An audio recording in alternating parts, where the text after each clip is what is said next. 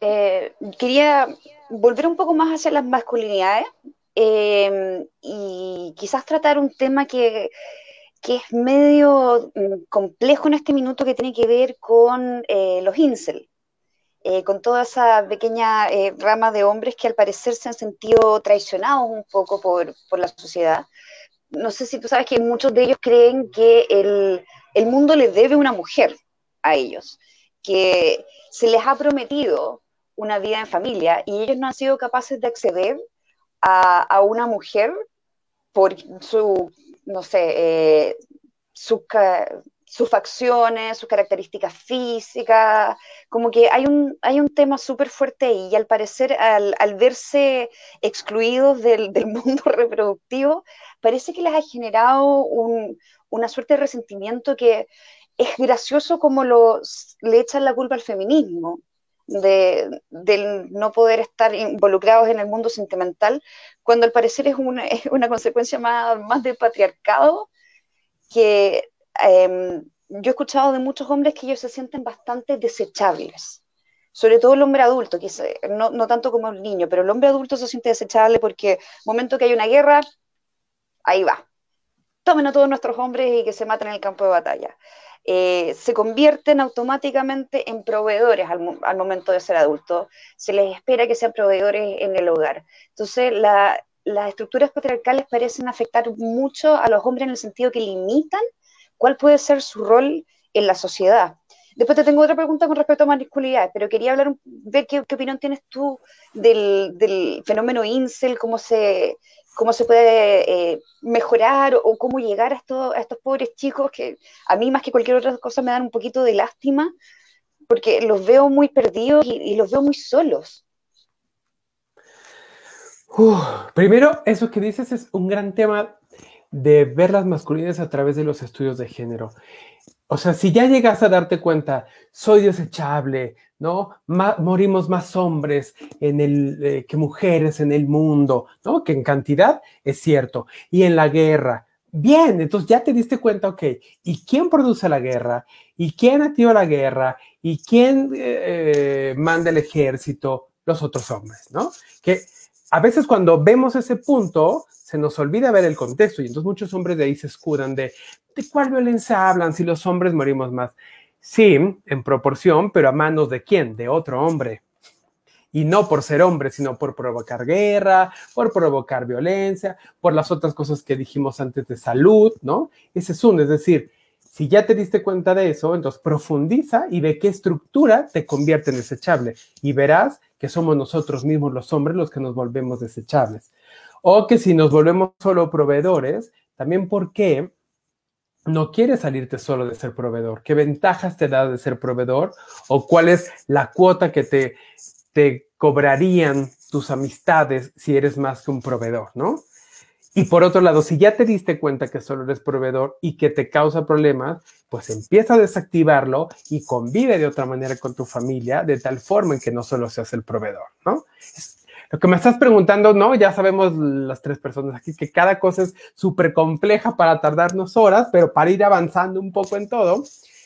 Y luego lo otro que dices me parece también un tema bien importante, porque a los hombres se nos enseña desde la corta edad eso, que siempre habrá no solo una, varias mujeres para resolvernos la vida si lloro, si me caigo, si me rompo algo, ¿no? Se nos enseña a esta cosa de que los hombres no podemos ser multitask, no podemos cuidarnos, eh, que yo, que tengo que ser bruto, ¿no? Tonto, que, y entonces, em, que no me puedo hacer cargo de una casa, y entonces siempre va a haber una mamá haciéndote de comer, una tía lavando los trastes, una prima ayudándote a algo, una novia, hasta siendo gay siempre el mundo está puesto para que las mujeres, ¿no? Lleguen y digan, ¿en qué te ayudo? Y entonces se va creando esta idea de, ah, está, está mala idea de estar a mi servicio y luego uno cree, bueno, pues si ya soy proveedor y soy hombre, ¿no? Un pensamiento todavía más buga, pues tiene que haber una mujer de recompensa, ¿no? Otra vez pensando, objetivando a la mujer, pensando en una recompensa, ¿y por qué ninguna me quiere hacer caso?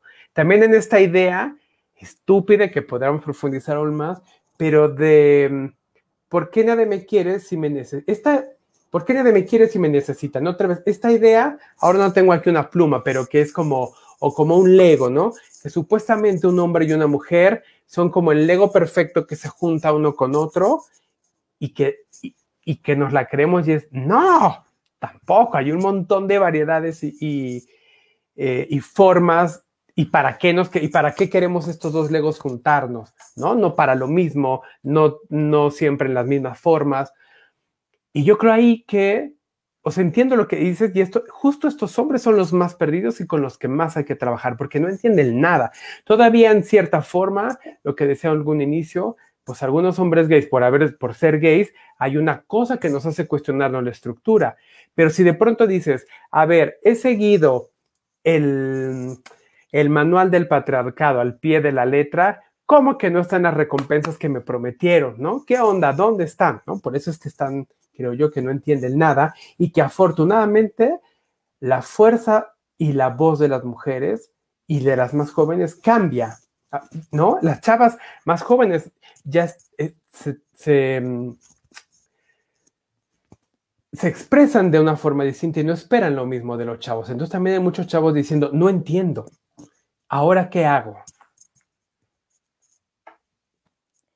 En las mujeres, esta historia que es que si tú eres lo suficientemente linda y simpática y encantadora, pero sobre todo linda, puede ser pesada, pero linda, eh, el mundo se te va a abrir. O sea, es como, eh, yo estoy regia, eh, digamos, cero celulitis, no sé, pechugas, 90, 60, 90, y estoy soltera. O sea, y me tengo que comprar mis propias, mis, propias piscolas. O sea, el mundo me ha fallado, ¿cachai? Que estoy eh, me gustó verlo del otro lado. Igual, el punto es que ese tipo de cosas te comen la vida. Tú piensas que, que estás trabajando por, eh, por algo que vas a conseguir, pero en realidad eh, no, estás avanzando con unos como con, los ojos semi tapados por un túnel y realmente se te está yendo la vida en eso. En fin. Eh, y es cierto lo que dice sobre, sobre esta mujer que, te tiene que ayudar. Muchos hombres pasan de la situación de la mamá eh, protegiéndolo a la señora eh, amoldándolo. Yo debo decir que en mi experiencia me he encontrado que, que los hombres divorciados, que ya pasaron por una suerte de sedazo, estoy hablando de la generación boomer, la generación X, eh, generaciones anteriores. Eh, ¡Oh, un saludo a la Débora! ¡Qué lindo que nos esté viendo!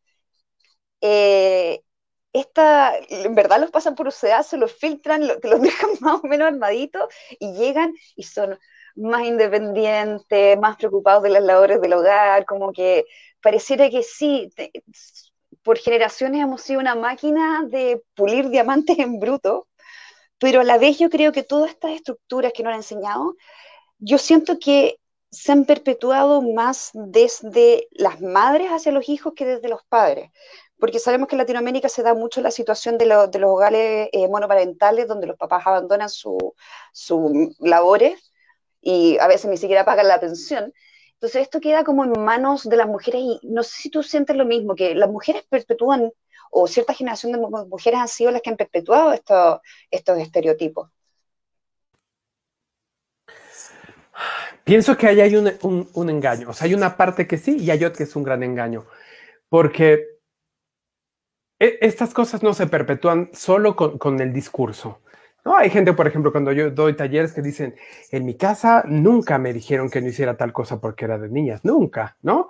O a mi hermana no le prohibieron cosas de hombres y eran súper liberales mis padres. Y empiezas a indagar y dices, bueno, pero algún día les, les dieron juguetes iguales, ¿no? Aquí están las dos Barbies para, para hablar de lo más común, las dos Barbies y las dos eh, juegos de ciencia a ti y a tu hermana. No. Ah, bueno, entonces no era con las palabras, pero también con el modelaje. Y a veces lo que sucede es que los hombres no, no nos dicen con palabras cómo comportarnos, pero sí con el modelaje. Entonces, bueno, llega la mamá y te dice, no sé, siguiendo el ejemplo que dices, tú no te levantes, hijo, porque eres hombre y yo lo tengo que hacer en tanto mujer, ¿no? Y llega tu papá y tú ves que hace lo mismo, que se siente y se espera. Entonces, no es solo la mamá la que está ahí abonando en este ejemplo, es el papá que no llega y dice, no, no, no, levántate y ayude, no ayudemos o ayudemos, colaboremos. Es que no quería decir ayudar por esta palabra de ayudar a la que le es la obligación, sino es el trabajo de todas las personas de aquí. Y ahí es el engaño, porque uno puede decir, es que la mamá es la que me dijo, no, y el papá que no hizo otra cosa y tampoco te enseñó otra cosa. Y entonces se iba junto con pegado. Y luego un poco de lo que decían, claro, hay algunas mujeres que frente a este avasallaje y frente a estas estructuras totalmente patriarcales, lo que queda es el uso a veces de, del...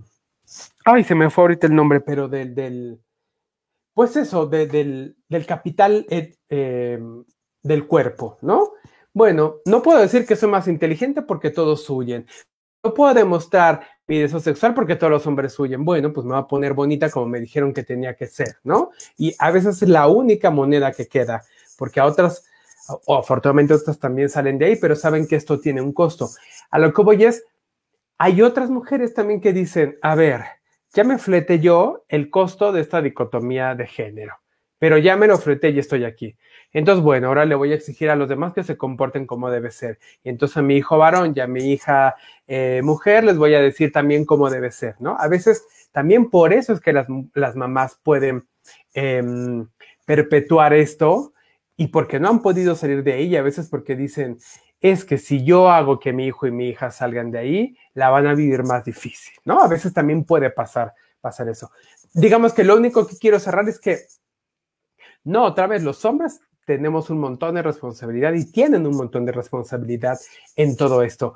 Porque otra vez es, si las mujeres son las que más cuidan a las niñas y a los niños, entonces ahora otra vez es su culpa eh, seguir pasando el machismo, pues no, ¿no? otra vez echarle más carga y es, no, todas y todos somos responsables de este mundo en el que vivimos.